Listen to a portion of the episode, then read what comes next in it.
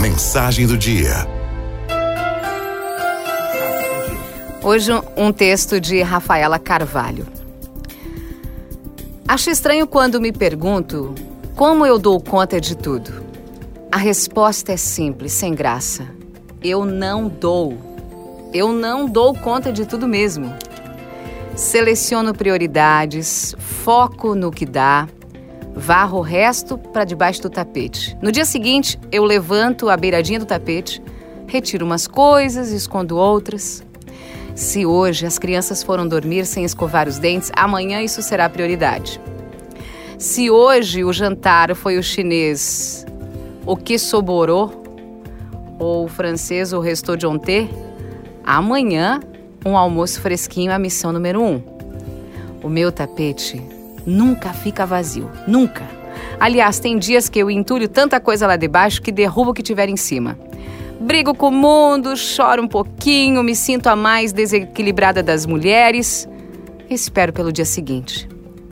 Mas há manhãs em que eu acordo cheia de amor próprio. Dou risada desse auê todo. Ignoro o tapete, já pau a pau com o Monte Everest e vou bela e formosa, cansada e de piranha no cabelo, tomar um banho demorado. Algumas tardes eu viro a revolucionária do tapete. Brota no corpo uma energia que sabe se lá de onde veio, provavelmente do brigadeiro de colher que eu comi escondido três noites atrás. E lá vou eu disposta a colocar tudo em dia. E não é que eu quase consigo? Se não fosse pelo quase. E é assim, frustrante, alegre, desesperador, feliz. Um eterno varre, esconde, esvazia, varre, esconde, esvazia. Não se deixe enganar, tem sempre um tapete. Na casa de algumas mulheres ele fica mais visível, logo na sala. Já outras preferem usar o do corredor, mas está lá, tem que estar, senão a gente enlouquece. Por trás dessas imagens existe uma mãe comum, de carne e osso, querendo emagrecer no mínimo 3 quilos e jurando que amanhã não vai esquecer de cortar as unhas das crianças.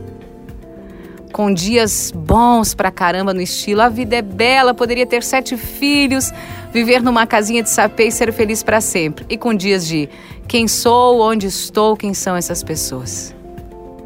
O denominador comum é o amor, que quando colocado na balança quebra o ponteiro, vira o jogo, não dá nem chance. Aí o coração dessa mulher é invadido por gratidão e com lágrimas nos olhos agradecemos por tudo nessa vida, por tudo, até mesmo pelo tapete grande.